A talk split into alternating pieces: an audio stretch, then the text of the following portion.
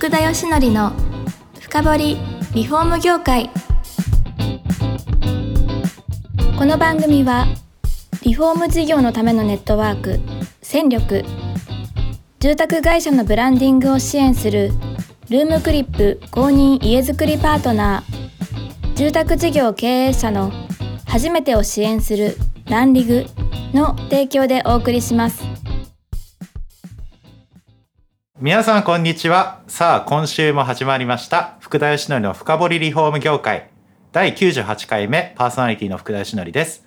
今日もマテックスの松本さんに来ていただいてます。よろしくお願いします。はい、よろしくお願いします。前回ちょうどですねマテックスさんにこう入られるというところをお伺いしましてですね。いや最初にやっぱりあのお伺いしたいのはやっぱりあの外から見てた会社と実際中に入って見たこのマテックスってこう違うと思うんですよね、はい。どんな感じでした？そうですね。あのー外から見たマテックス中に入って分かったこと結構やっぱりいろいろあったんですけれども、はい。えー、と分かりやすいところで言うとですね、はい。まあ、あの当時社員が210名ぐらいはいと記憶してるんですけれども、はい。まあ、それなりの、まあ、人数がね、まあ、中小企業とはいええーいましたんで、はい。あのある程度もうデジタル的なね、まあ、ツール的なものも、まあ、入れるものは入れて、えー仕事やってるのかなと思ったんですけど、はい。驚いたのがですねパソコンがですね10台しかなかったんですよ 全社に。えっとい何年前ぐらいですか？えっと1900じゃないなもう2002年でしたね。あはい。2000年超えてたんですね。そうです。2002年のあれが3月ですね。はい、はいそろそろパソコン入ってても良さそうですね。確かに。2000年ですと。もう普通にあるものかと思ってたんですよ。はい。ええ。ですからまず外から感じたのと、はい。中に行って驚いたのっていうのはまずそこが一番、なるほど、はい、すぐ思い浮かびますね。まあ当時まあでもまあ業界アナログではありますんで。そうですね。それがそのままという、そんな感じですかね。そうです。はい。でねさらに驚くのが、はい。私電機メーカーでね、はい。あの本当に働いてたってね前回もお話ししましたけれども、電機メーカーにいたらあのシステムなんかも分かるんじゃないかみたいなあちょっとしたこう勘違いをされてる人が 社内にいて。はい、はいでこれからねあのはい。システム、基幹システムの入れ替えをね、はい。会社としてもちょっと遅れてるから、はい。やるんでね、はい。うん、それをちょっとミッションにやってくれみたいな。はいでちょっとすいません。システムっていうのは私全然分かってないんですけどって言ったところから始まるわけですね。マテックスのキャリアがですね。なるほどそうか、は電気のイメージでい、そういうのが分かるかと。もう当然分かるだろうぐらいのね。なかなか大変ですね。なかなかでしたね。ええ。ただえじゃあそんな中で何やられたんですか？でもうねあのはい。基幹システムを入れ替えると言っても、はい。まずその業務フローはい。どういう仕事の流れで仕事組み立てられてっていうのが分からないとその通りですね。はい、機械をねそのまま入れてリプレイスするだけでは、はい、ええ本当にただのね、うん。あの本当に入れ替えであまりこうね価値を創出できないような仕事にもなると思うんで、そういったところからまずちょっと現場を把握するとはい。いう意味で、えーね、拠点を回ってはい。でやはりこれはまあプロジェクト化してきちんとね、時間もスケジュールも決めてやる必要があるなっていったところから、なるほど、はい、やってきましたですね。いやーでも現場の状況を把握って言っても、はい、まあ大変じゃないですか。今のその。仕事をこうはいついて見て回るとか、結構細かくやらないとダメですよね。だからまあ今思うと、はい。ああいう仕事多分分からずにシステムをやりなさいってことだったんですけど 今思うと、はい。まあ、一番その前者の仕事の流れだとかねどういう人がどういう思いでね仕事向き合ってどこの拠点でやってるかみたいなところも、はい。まあある意味こう把握しやすい、はい。ええ仕事だったですよね。なるほど。そうなんですよ。へそれで無事システムは入れられたんですか、あの結果的にはきちんと無事あの入れてはい。動かすこともできてはいるんですね。はい。ただそこに至るまでのプロセスっていうのははい。結構いろいろあったんですね。はい。ええまあ、やっぱりあの私はねあの前回もお話ししましたけれどもちょっとアメリカでねええ合理性とか生産性とかねはい効率これを追求するとみんなが良くなれるみたいなはいちょっと間違った方向のね考え方を 強めに持ち始めてたんですよね。はいで電機メーカーでもやっぱりそれがはいやはりこう軸になってたんですよ。はい周りもそうだったんですよね。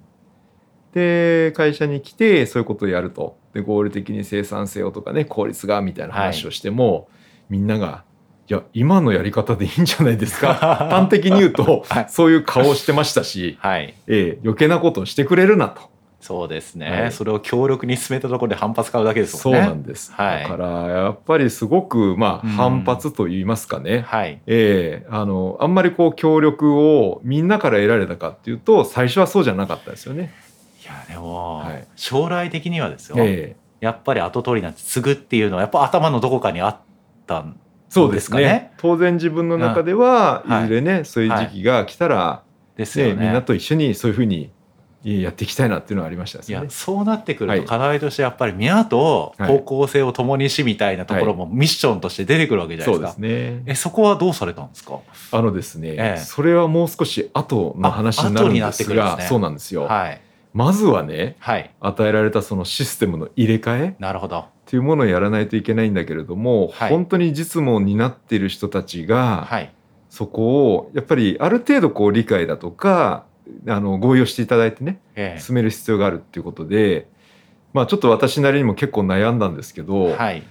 まあね一人一人とこう対話しながらっていうのもやりましたけれども、はい。最後は何がね変えてくれたかって当時もう亡くなっちゃったんですけれども、はいおじいちゃんの監査役がいてはい。もう70いくつだったんですけどもね、でその方も見守ってくれてたんですよ。えでその監査役があるであのお酒の席でねはい「ひろしさんね」と「目線が合ってきたね」なんていうことを 言うわけなんですよ。はいはい。1年ぐらいやってからですね。はい目線が合ってきたっていうのは自分の中にはなくて、ええ。そういうこうなんですかね感覚っていうのがはいでみんながその合理的なものをこうね私はこう思うんでそっちめがけてやろうよみたいなこう私は一生懸命発信をしてたつもりなんですけうん。どその関西区はあなたの目線がようやく合ってきたみたいなね。はい。そうなんです。それでねはっと気づいたんですよね。はい。ええ。やっぱりね目線を合わせてね仕事もねあの考え方もこう分かち合いながらやる。はい。そうだから本当に合理性だとか効率とかね本当にこう余白を作らずに遊びを作らずに突き進む、うんうん。この難しさ、うん、いやーそれに気づかされたんですよね。はい。いやーそうですよね。うわ周りについてこなかったら大変ですよね。そうなんですよ。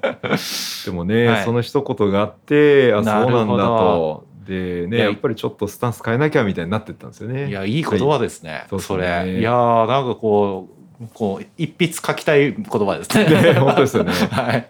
まあ本当にね、あの時のね、あの一言は今でも、はい、はい。自分の中では大切にね、してるつもりなんですけどね。やっぱりそこから衝撃を受けて、はい、よりみ,、ね、みんながどう考えてるかとかみたいなところにこう、はい。考えるようになっったっていうようはない。ことなんですか？そこではまだね、そこまで到達はしてないんですけれども、はい、やっぱりこう人にね、目を向けて人にフォーカスをしてというような組織づくり、はい、チーム作りがすごく重要なねエッセンスなんだなっていうのをだんだんだんだんやっぱりこあう、ー。うん、気づくようになってきてそれがこう確信に変わるみたいなね。なるほど。はい。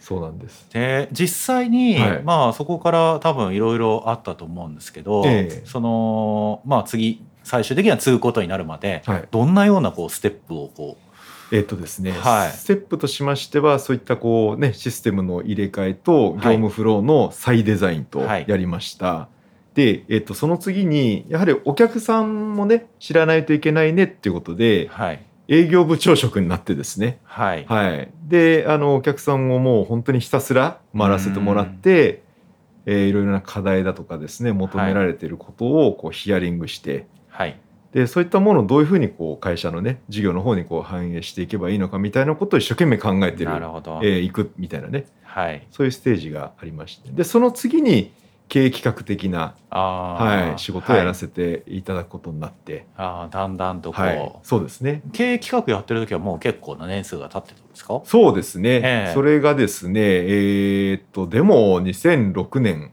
とかねそのぐらいですんんでですね。ええですからまあ4年ぐらいでしょうかね、はい。やってからですかね。でそのはい。頃はもういつぐらい継ぐみたいのはある程度あったんですか、えっとですねその経営企画部長になった時に取締役になったんですよ。あそうなんですね、ええ。はい、でここからちょっとやっぱりそういう意識もね、はい。うん、きちんと持っていかないといけないのかなっていうちょっとしたこう自覚も芽生えてですね、ええ。はい。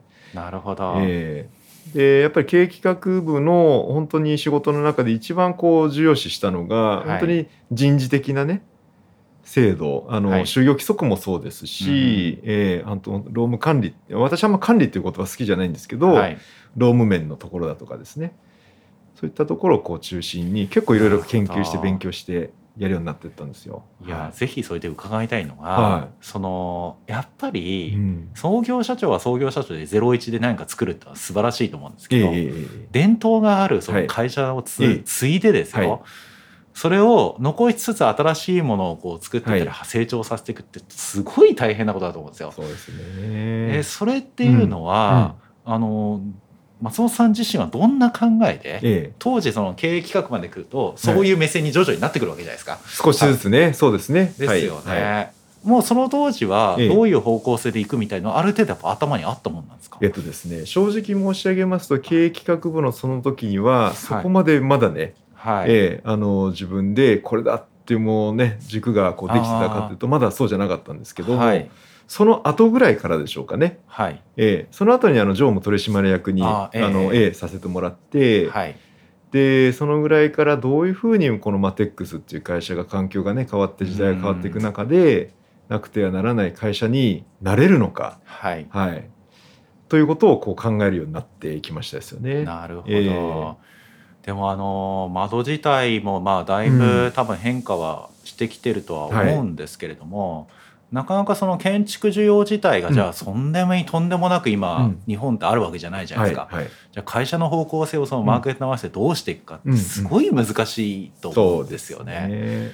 で常務になられた時は、はい。なななどういうようなざっくりこう方向性が見えてきたんですか、えー、とそうですね、ええ。あのーガラスサッシを扱っている窓のルートで、はい。えーやっぱり新築依存が非常に高いっていうのが、まあ、業界全体で言えたことだったんですけどもね、はいただこれからはリニューアル改修リフォーム、はい。はい、ここでもきちんと窓産業は応えていかないといけない。はい、でこれを一つテーマアップさせていただいたっていうのは大きかったと思うんですよね。なるほど、えーうん。ですから、まあ、新築で一生懸命みんながねはい。仕事を対応していく、そういうねそれも引き続き求められるんですけれども、うやんっぱり今ある窓をいかにこうアップデートしてエネルギーロスをね、少なくしたりだとか、本当にさまざまな社会課題がはい。都心部だったら騒音問題とかですね。ああそうですね、えーはい。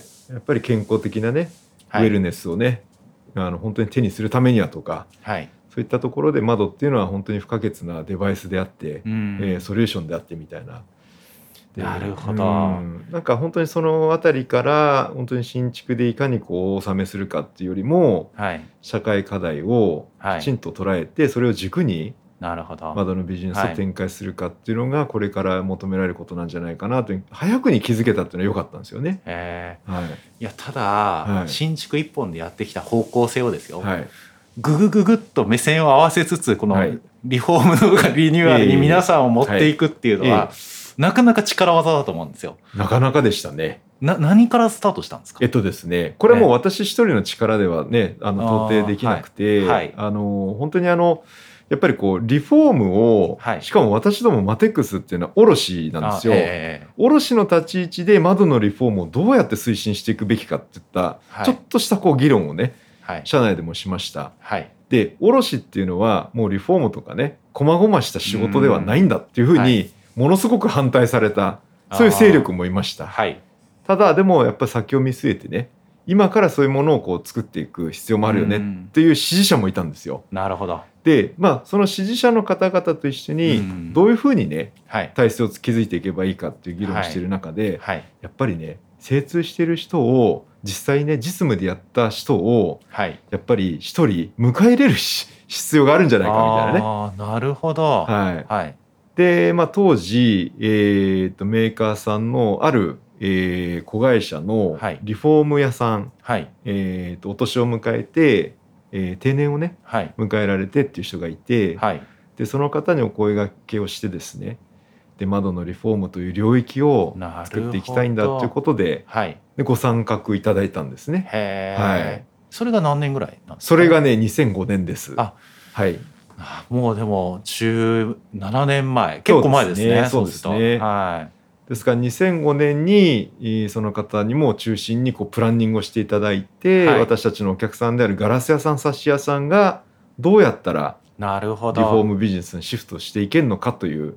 いやー、うん。そこ気になりますね。私リフォーム産業新聞としてそれすごい気になるんですけど 時間なんですよ、はい、あもう時間ですかはい。早いですねまたね。また早いんで、はい。私そこあたりまた、はい。あの深掘りさせていただければと思います。はい、はい、次回もまた松本さん迎えていければと思います。今日はどうもありがとうございます。はどうもありがとうございましたこの番組は住宅業界に特化したコンサルティング会社ランリグが長年業界の今を追いかけてきた福田義則をパーソナリティに迎え確かな実績を持つスペシャリストを毎回ゲストにお招きしてお送りする番組です。